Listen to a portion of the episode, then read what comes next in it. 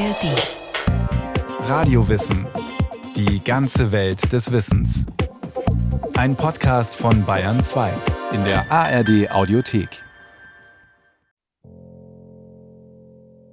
Am Anfang war ein Preuße. Oder wie man später sagen wird, ein Nordlicht. Franz Elsholz. Ein waschechter Preuße, wobei das Adjektiv waschecht ja dann doch wieder eher für die Münchner reserviert ist. Franz von Elsholz, gebürtiger Berliner, seit 1837 Coburg-Gothaischer Legationsrat in München. Und am Anfang war das Wort. Um das bittet Franz von Elsholz. In dieses Buch nach der verbundenen Rat, die hier ihr ungebundenes Wesen treiben, hat jeglicher, der sich dem Kreise naht, ein kurzes Gedankenspähnlein einzuschreiben. Dieser scheinbar so geheimnisvolle Kreis, der in München Mitte des 19. Jahrhunderts sein ungezügeltes Wesen treibt, ist eine kleine, aber feine Runde. Man nennt sich die Gesellschaft der Zwanglosen. Ein Bund auserlesener Geister, berühmt durch Malerei, Musik und Dichtung. Ein Schatzbehälter von Geist, Wissen und edlen Bestrebungen. Wir alle, zwanglos hier versammelt, spüren, der Musengunst gibt Weihe unserem Bunde. Zwanglose Gesellschaft mag heute etwas eigenartig klingen, ist aber aus der Gründerzeit zu verstehen, sagt Jirke Grau, derzeitiger Geschäftsführer der Zwanglosen Gesellschaft. Ja, die Gesellschaft besteht auch heute noch, seit fast zwei Jahrhunderten. Da hat man sich eben ganz im Sinne, dass man eben nur nicht sehr formal zusammen sein wollte, mit strengen Vorschriften und äh, langatmigen Satzungen gesagt, wir wollen einfach zwanglos zusammenkommen, ohne eigentlich fast irgendeine feste Regel. Und daraus hat sich der Begriff zwanglose Gesellschaft ergeben. In seinen Widmungsversen aus der Anfangszeit der Gesellschaft bekräftigt Franz von Elsholz, was er und seine Mitstreiter von einem künftigen Zwanglosen erwarten. Der soll erstmal sein Gedankenspähnlein ins Gästebuch eintragen. Durch solches Spähnlein aber wird erprobt, aus welchem Erz der Nahende ist gegossen, ob bräutlich er den Neuen ist verlobt, von Dichterblut die Adern sind durchflossen. München Anfang der ersten Hälfte des 19. Jahrhunderts. König Ludwig I. regiert Bayern und baut das Großdorf an der Isar zu seinem Isar-Athen aus. Die Architekten Klenze und Gärtner formen München im königlichen Auftrag zu einer modernen Stadt um. König Ludwig hatte die Universität von Landshut nach München verlegt. Er lässt eine gewaltige bayerische Staatsbibliothek errichten. Das alte Hoftheater ist einem neuen, größeren, prächtigeren gewichen. Dieses München hat Anziehungskraft. Kunst und Wissenschaft drängen an die Isar. Ein Zeitgenosse berichtet: Hier ist Fahrwasser. Und wer Kräfte hat, der kann sie loslassen. In diesem Fahrwasser kommt Franz von Elsholz nach München. Tief im Herzen ein Dichter, er hatte sich bereits mit Theaterstücken, Opernlibretti und Gelegenheitsgedichten einen gewissen Namen gemacht. Seinen Lebensunterhalt freilich verdient er sich im Staatsdienst. Und nun, im Jahr 1837, sucht er mit seinen beiden Freunden Apollonius von Maltitz, einem russischen Legationssekretär, und dem Freiherrn zu Rhein, einem bayerischen Verwaltungsbeamten und späteren Minister, nach Gleichgesinnten ehrbare Männer, die mitten im Berufsleben stehen und in denen trotzdem das Dichterblut wogt und wallt. Wenn ja, willkommen dann und eingeweiht als Ehrenglied dem zwanglos heiteren Bunde. Willkommen heißt ihn ohne Span und Streit zu treuem Dienst des Dienstags achte Stunde. Wie und was man dichtet, scheint kein Aufnahmekriterium gewesen zu sein. Denn ob Bayern und Preußen, Katholiken und Protestanten, man findet schnell etliche Mitstreiter für den Dichterbund der Zwanglosen. Und was für welche. Einige der Namen in den Annalen der zwanglosen Gesellschaft sind bis heute unvergessen. Gegründet worden ist sie unter anderem von Kobel. Franz Kobel, gebürtiger Münchner. Franz von Kobel, Professor der Mineralogie, Mitglied der Bayerischen Akademie der Wissenschaften. Er selbst nannte sich wohl Kobel, nicht Kobel, so wie man ihn heute kennt. Und ein bekannter Mann und eine ganze Reihe von anderen bekannten Persönlichkeiten, Tirsch und so. Friedrich Tirsch aus Kirchscheidungen, Sachsen. Friedrich Wilhelm von Thiersch, der Präzeptor Bavariae, der Lehrer Bayerns, Vater der humanistischen Bildung, Universitätsprofessor. Er wird der erste und einzige Präsident der zwanglosen Gesellschaft. Nach seinem Tod erlischt dieses Amt und geht ganz zwanglos in einen Geschäftsführer über. Aber Nordlichter und Bayern, kann das gut gehen? Bei all den gegenseitigen Ressentiments? Ja, das ging gut. Es ging ja auch insofern gut, dass zum Beispiel, das ist heute noch so, die Titel, also Professor oder was immer, nicht gebraucht werden. Sagt Jürke Grau, heutiger Geschäftsführer der Zwanglosen. Im richtigen Leben ist er emeritierter Professor für systematische Botanik und ehemaliger Direktor des Münchner Botanischen Gartens, gebürtiger Pfälzer. Ja, man hat einfach den Vor- und Nachnamen und viele waren dort auch per Du und sind es auch heute noch. Und die haben sich auf diese Weise ziemlich homogen zusammengefügt. Ein Prominenter der Gründergeneration fehlt noch wie Kobel ein echter Münchner, von Beruf Zeremonienmeister am königlich bayerischen Hof, künstlerisch ein Multitalent. Er komponiert, dichtet und vor allem er malt. Franz Pocci. Franz Ludwig Evarist Alexander Graf von Pocci. Pocci hat ja einiges gezeichnet, aquarelliert und da gibt es ja ein Bild, das hier, das ist die zwanglose Leier. Oben auf einer übermannsgroßen goldenen Leier sitzt ein lorbeerumkränzter, laute spielender Engel. Sein Name Poesia. Unter ihm am Fuße der Leier eine sich um die Musengunst balgende Männermenge. Und da sind die Zwanglosen, einige bekannte Zwanglose unten versammelt und dass man nun diese zwanglose Leier erstürmt sozusagen. Lasst uns immer vorwärts streben denn wir können nicht ruhen, goldene Lyra zu erklimmen, auf der Dichterleiter stehen, immer höher, immer tiefer siegen oder untergehen. Zu den bereits erwähnten gesellen sich zur Künstlerschar im Bild noch der Lehrer und Dichter Friedrich Beck aus Ebersberg, der Maler und Kunsthistoriker Ernst Förster, ein Thüringer, nebst dem Biologen und damaligen Direktor des Botanischen Gartens Karl Friedrich Philipp von Martius, ein Franke. Mit dabei natürlich auch der Kaschball Graf Pocci selbst. Durch seine unzähligen Karikaturen können wir heute noch erahnen, wie es damals in den ersten Jahren zugegangen sein muss bei den Zwanglosen. Pocci war eben ein Zwangloser, der auch ein zwangloses Alphabet verfasst hat, wo er für jeden Buchstaben des Alphabets einen Zwanglosen skizziert hat mit seinen bestimmten Eigenschaften, die meist äußerlichen oder seinen Berufsinsignien und dann ein kurzes vierzeiliges Gedicht dazu gemacht hat. Verzeiht, dass ich mit einem Kinderalphabete zu euch, ihr hohen Meister und Gelehrte, trete.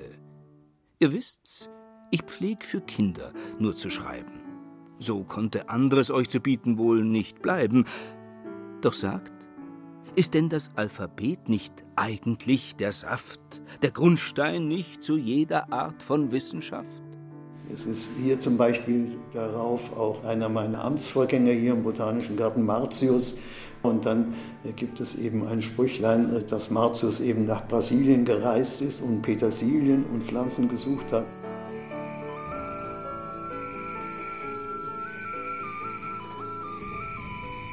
Martius reiste nach Brasilien, suchte Kräuter und Petersilien. Gottlob, dass ihn nicht verschlang irgendein Riesenschlang. Es waren also etwas holprige Verse und da war der Martius mit Botanisiertrommel und eben dem Buchstaben M abgebildet. Und so ging das zwanglose Alphabet eben durch alle Buchstaben. Und der Buchstabe K ist selbstverständlich für Franz von Kobel reserviert. Ihn verbindet mit Pocci nicht nur der Vorname, sondern auch eine eigenartige Hassliebe. Beide Anfang 30, beide echte Münchner und beide in ihrem Humor nicht so ganz unähnlich. Doch, wie ein echter Münchner seinerzeit gesagt haben dürfte, sie tratzen sich.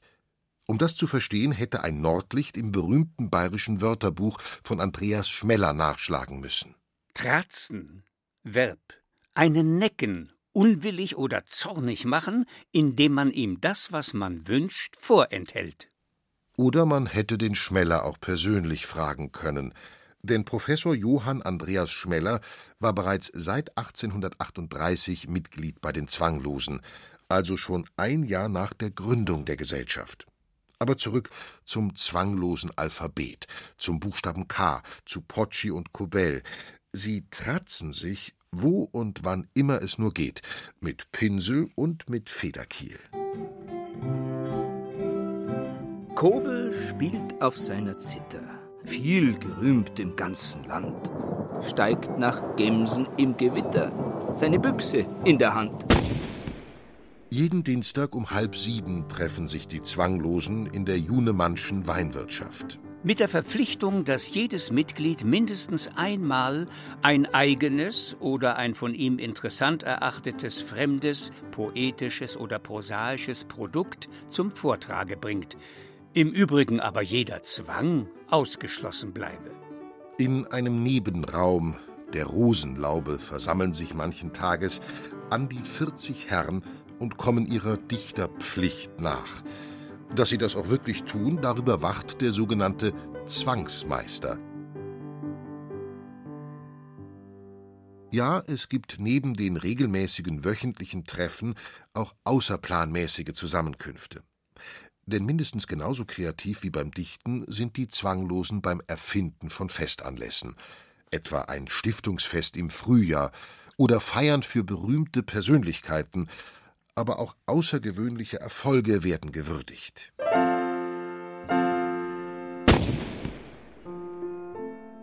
Franz von Kobel hat der Gesellschaft einen Gamsbock geschossen und geschickt. Er bildet die reale Grundlage des in der ersten Versammlung besprochenen Festmahls. Die Büchse knallt auf, die Gemse ist gefällt, doch wird sie zur Beute der Jagd nicht gesellt. Was die andern geschossen, das geht zu den andern. Die Gemse muss zu uns, zu den Zwanglosen wandern. Hochlebe Franz von Kobel! Und so müssen die Zwanglosen ausnahmsweise schon am Montag tagen, damit die Gemse keinen Ogu bekommt. Als Dank für das gestiftete Mal skizziert Pocci ein Kobel-Denkmal. Franz von Kobel thront im Lorbeerkranz auf einer Gemse – bewaffnet mit seiner Zither.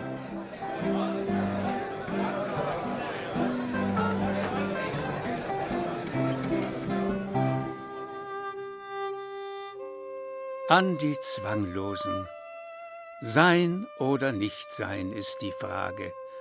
Ich stelle sie an euch geschwind, denn an dem nächsten schönen Tage weiß keiner, ob wir noch sind. Dienstag, 6. März 1849. Ernst Förster und Friedrich Beck sind als einzige zum wöchentlichen Treffen erschienen. Was mich betrifft, ich bin nur einer, doch spreche ich ein entschiedenes Ja. Oft, wenn von lieben Freunden keiner, war ich allein am Dienstag da. Vor fast genau einem Jahr haben die politischen Unruhen in Deutschland auch Bayern gehörig durcheinandergewirbelt.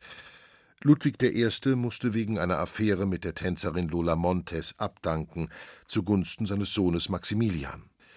Politik, nicht Poesie, bestimmt nun das Leben in München.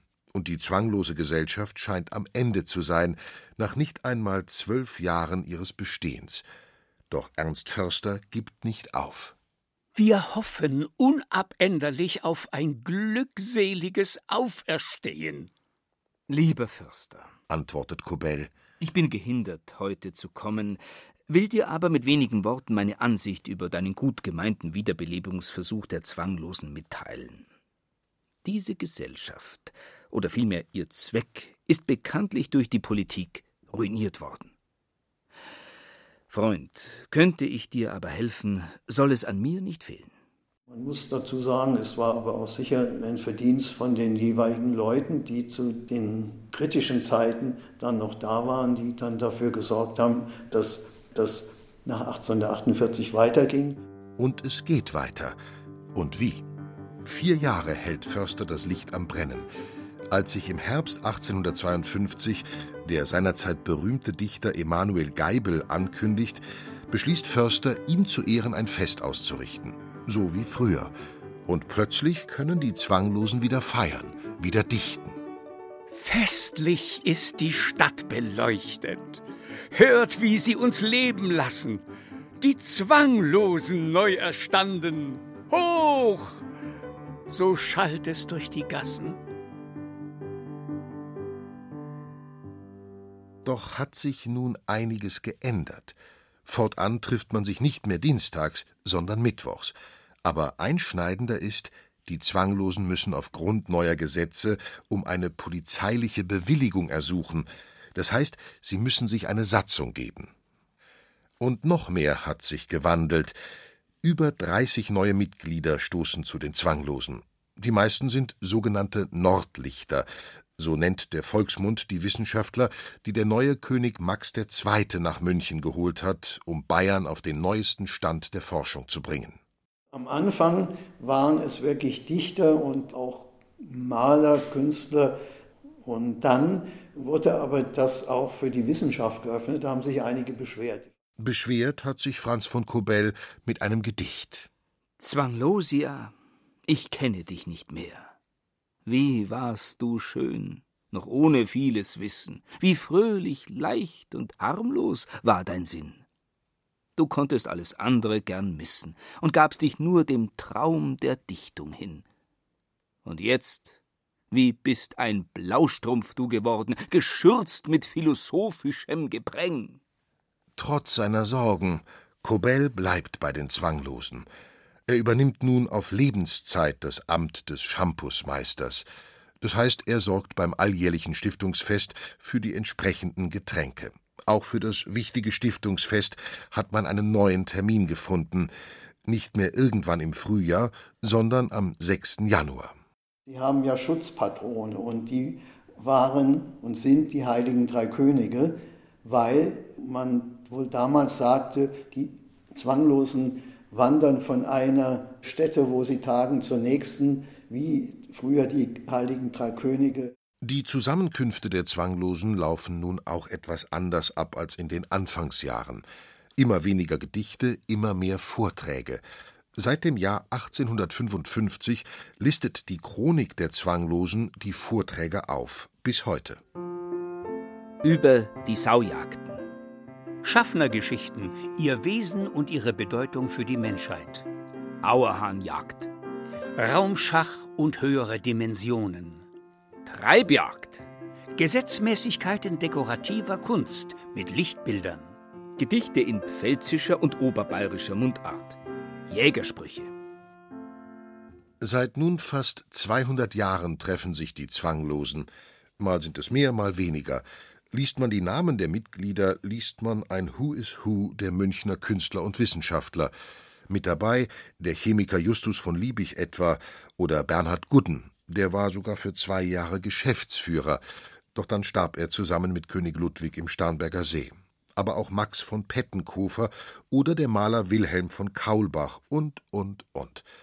Worin aber liegt die Beständigkeit der zwanglosen Gesellschaft?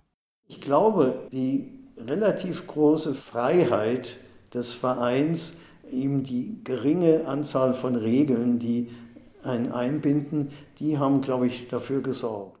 Dass die zwanglose Gesellschaft zwei Weltkriege und ein drittes Reich überdauern konnten, dürfte auch daran gelegen haben, dass die Zwanglosen den Herrschenden ihrer Zeit immer als ungefährlich und harmlos erschienen sind und es wohl auch waren, vielleicht auch durch ein selbst auferlegtes Tabu.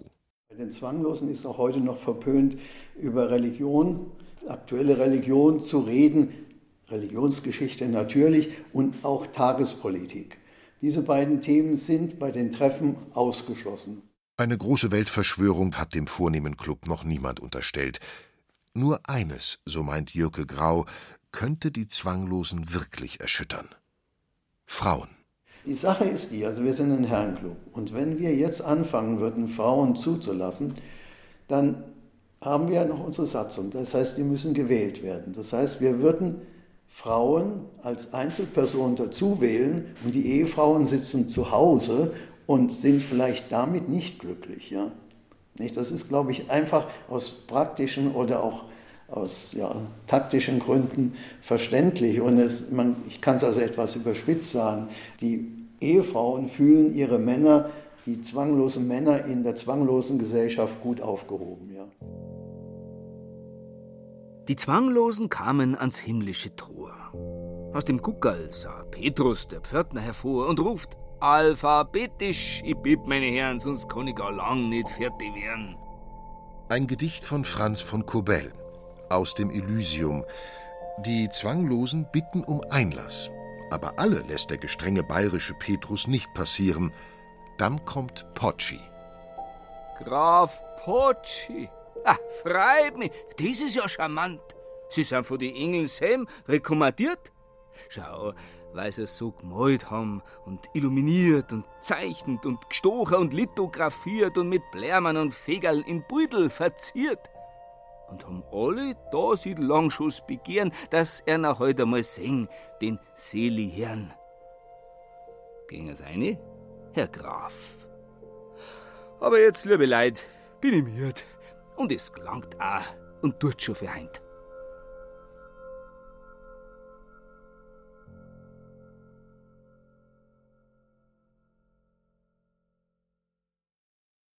Sie hörten die zwanglose Gesellschaft einer der ältesten Münchner Herrenclubs von Martin Trauner. Es sprachen Stefan Wilkening, Reinhard Glemnitz und Peter Weiß. Technik Susanne Harasim. Regie Martin Trauner.